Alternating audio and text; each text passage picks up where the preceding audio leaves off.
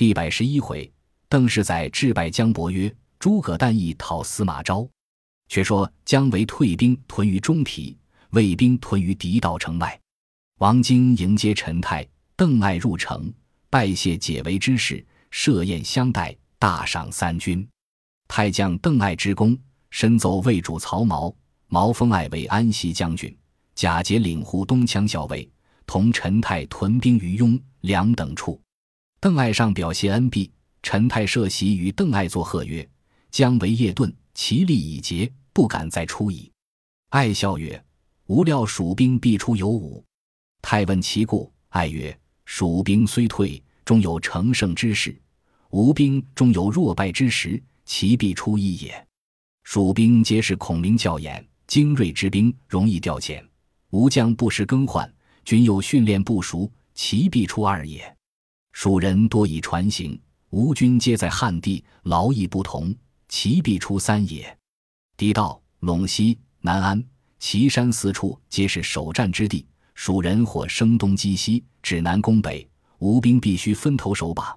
蜀兵合为一处而来，以一分当我四分，其必出四也。若蜀兵自南安。陇西则可取羌人之谷为食，若出岐山，则有麦可就食，其必出吾也。陈太叹服曰：“公料敌如神，蜀兵何足虑在？”于是陈太与邓艾结为忘年之交。艾遂将雍梁等楚之兵每日操练，各出隘口接力营寨，以防不测。却说姜维在中提大设筵宴，汇集诸将，商议伐魏之事。令使樊建谏曰：“将军屡出，未获全功。今日逃西之节，魏人以服威名，何故又欲出也？万一不利，前功尽弃。”为曰：“汝等只知魏国地宽人广，急不可得，却不知攻魏者有无可胜。”众问之，为答曰：“彼逃西一败，挫尽锐气，吴兵虽退，不曾损折。今若进兵，亦可胜也。”吴兵船载而进，不致劳困；彼兵皆从汉地来迎，二可胜也。吴兵久经训练之众，彼皆乌合之徒，不曾有法度，三可胜也。吴兵自出祁山，略超丘谷为食，四可胜也。彼兵须个守备，军力分开，吴兵一处而去，彼安能救？无可胜也。不在此时伐魏，更待何日也？夏侯霸曰。爱年虽幼，而计谋深远。今封为安西将军之职，必于各处准备，非同往日矣。唯厉声曰：“吾何为彼哉？公等休长他人锐气，灭自己威风。吾意已决，必先取陇西。”众不敢见。唯自领前部，令众将随后而进。于是蜀兵尽离中提，杀奔岐山来。少马报说，魏兵已先在岐山立下九个寨栅，唯不信，引数骑凭高望之，果见岐山九寨势如长蛇，首尾相顾。唯回顾左右曰：“夏侯霸之言，信不诬矣。此寨形势绝妙，只吾师诸葛丞相能知。今观邓艾所为，不在吾师之下。”遂回本寨，唤诸将曰：“魏人既有准备，必知吾来矣。”无料邓艾必在此间，汝等可续张无旗号，据此谷口下寨，每日令百余骑出哨，每出哨一回，换一番衣甲旗号，按青、黄、赤、白、黑五方旗帜相换。吴却提大兵偷出董平，竟袭南安去也。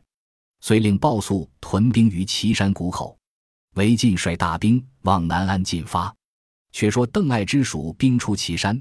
早与陈泰下寨准备，见蜀兵连日不来搦战，一日五番哨马出寨，或十里或十五里而回。艾平高望毕，慌入帐与陈太曰：“姜维不在此间，必须董廷袭南安去了。出寨哨马只是这几匹，更换一甲，往来哨探，骑马皆困乏，主将必无能者。陈将军可引义军攻之，其寨可破也。”破了寨栅，便引兵袭董亭之路，先断姜维之后。吾当先引义军救南安，进取武城山。若先占此山头，将为必取上邽。上邽有一谷，名曰断谷，地狭山险，正好埋伏。彼来征武城山时，吾先伏两军于断谷，破为必矣。太曰：吾守陇西二三十年，未尝如此明察地理。公之所言，真神算也。公可速去，吾自攻此处寨栅。于是邓艾引军星夜背道而行，竟到武城山，下寨已毕，蜀兵未到。即令子邓忠与帐前校尉失窜，各引五千兵，先去断谷埋伏。如此如此而行，二人受计而去。艾令偃旗息鼓，以待蜀兵。却说姜维从董庭望南安而来，至武城山前，谓夏侯霸曰：“近南安有一山，名武城山。若先得了，可夺南安之势。只恐邓艾多谋，必先提防。”正疑虑间，忽然山上一声炮响。喊声大震，鼓角齐鸣，旌旗遍数，皆是卫兵。中央风飘起一黄旗，大书“邓艾”字样。蜀兵大惊，山上数处精兵杀下，势不可当，前军大败。韦吉率中军人马去救时，卫兵已退。韦直来武城山下，诺邓艾战，山上卫兵并不下来。韦令军士辱骂，至晚方欲退军。山上鼓角齐鸣，却又不见卫兵下来，唯欲上山冲杀。山上炮石甚严，不能得进。守至三更，欲回，山上鼓角又鸣，唯疑兵下山屯扎。比及令军搬运木石，方与数里为寨。山上鼓角又鸣，卫兵骤至，蜀兵大乱，自相践踏，退回旧寨。次日，姜维令军士运粮草车仗。至武城山，川连排定，欲立起寨栅，以为屯兵之计。是夜二更，邓艾令五百人各执火把，分两路下山，放火烧车仗。两兵混杀了一夜，营寨又立不成。为父引兵退，再与夏侯霸商议曰：“南安未得，不如先取上邽。上邽乃南安屯粮之所，若得上邽，南安自危矣。”遂留霸屯于武城山。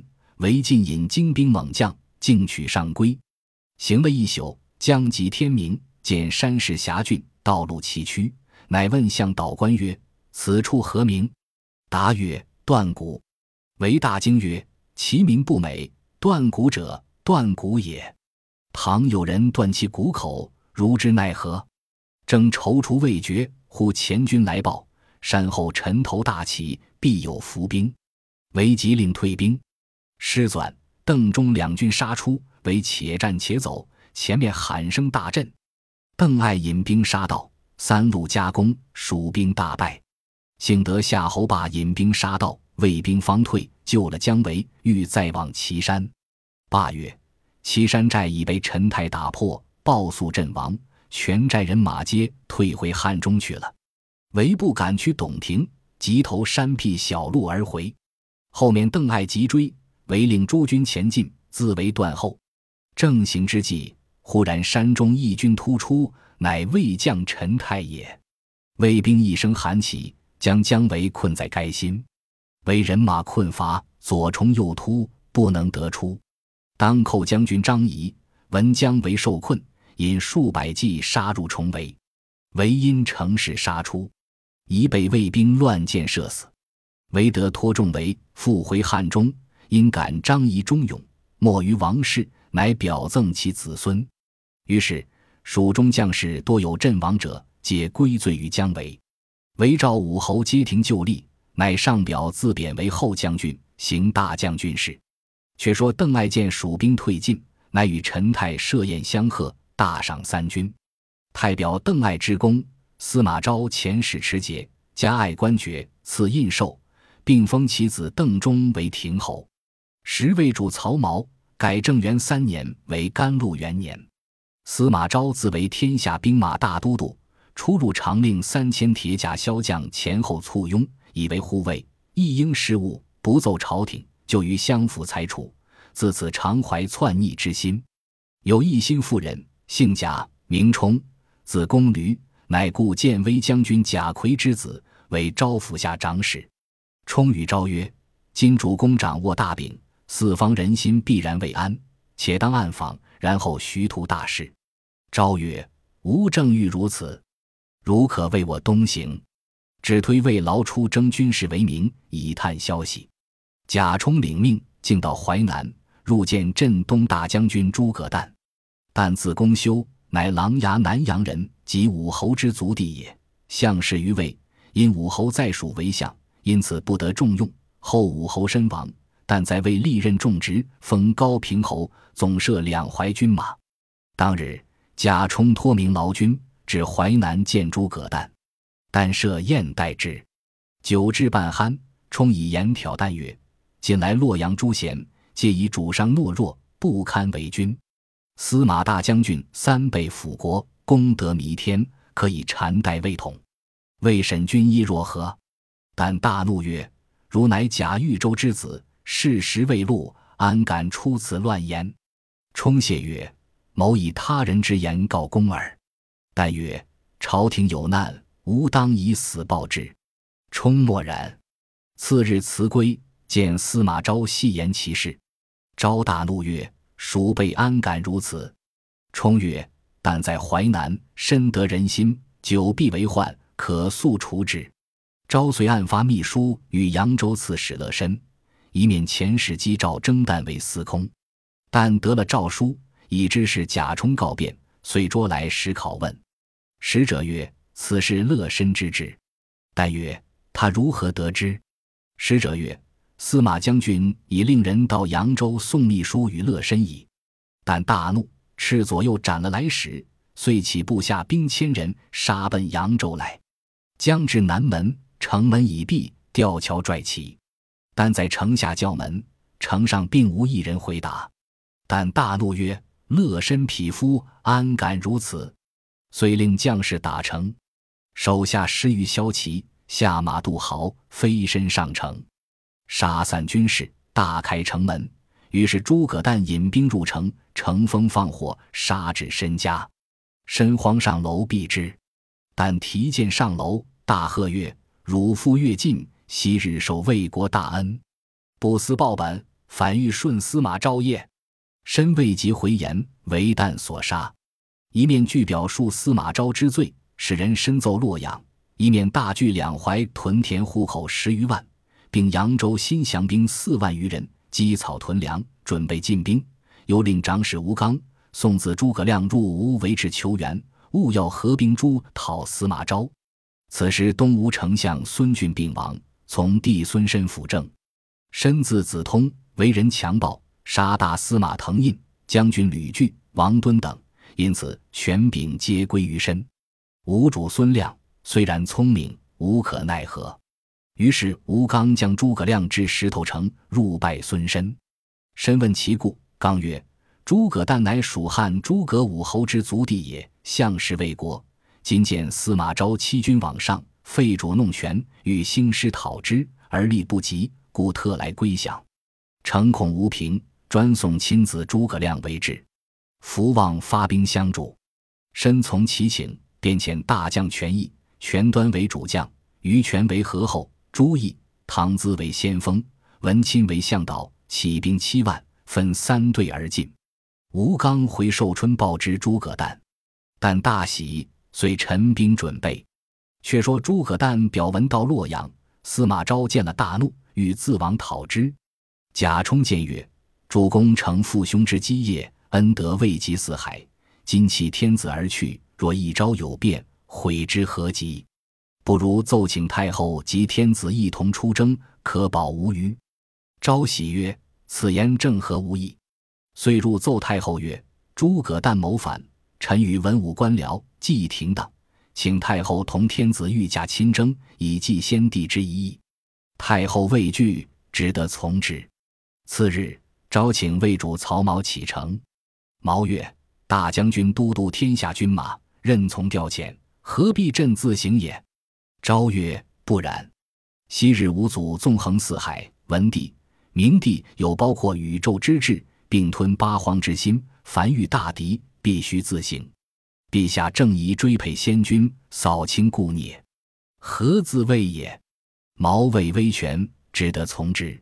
昭遂下诏，进其两都之兵二十六万，命镇南将军王基为正先锋，安东将军陈谦为副先锋，监军石苞为左军，兖州刺史周泰为右军，保护车驾，浩浩荡荡杀奔淮南而来。东吴先锋朱毅引兵迎敌，两军队员，魏军中王基出马，朱毅来迎，战不三合，朱毅败走。唐自出马，战不三合，亦大败而走。王基驱兵掩杀，吴兵大败，退五十里下寨，报入寿春城中。诸葛诞自引本部锐兵，会合文钦并二子文鸯、文虎，雄兵数万来敌司马昭。正是。方见吴兵锐气多，又看魏将进兵来，未知胜负如何？且看下文分解。本集播放完毕，感谢您的收听，喜欢请订阅加关注，主页有更多精彩内容。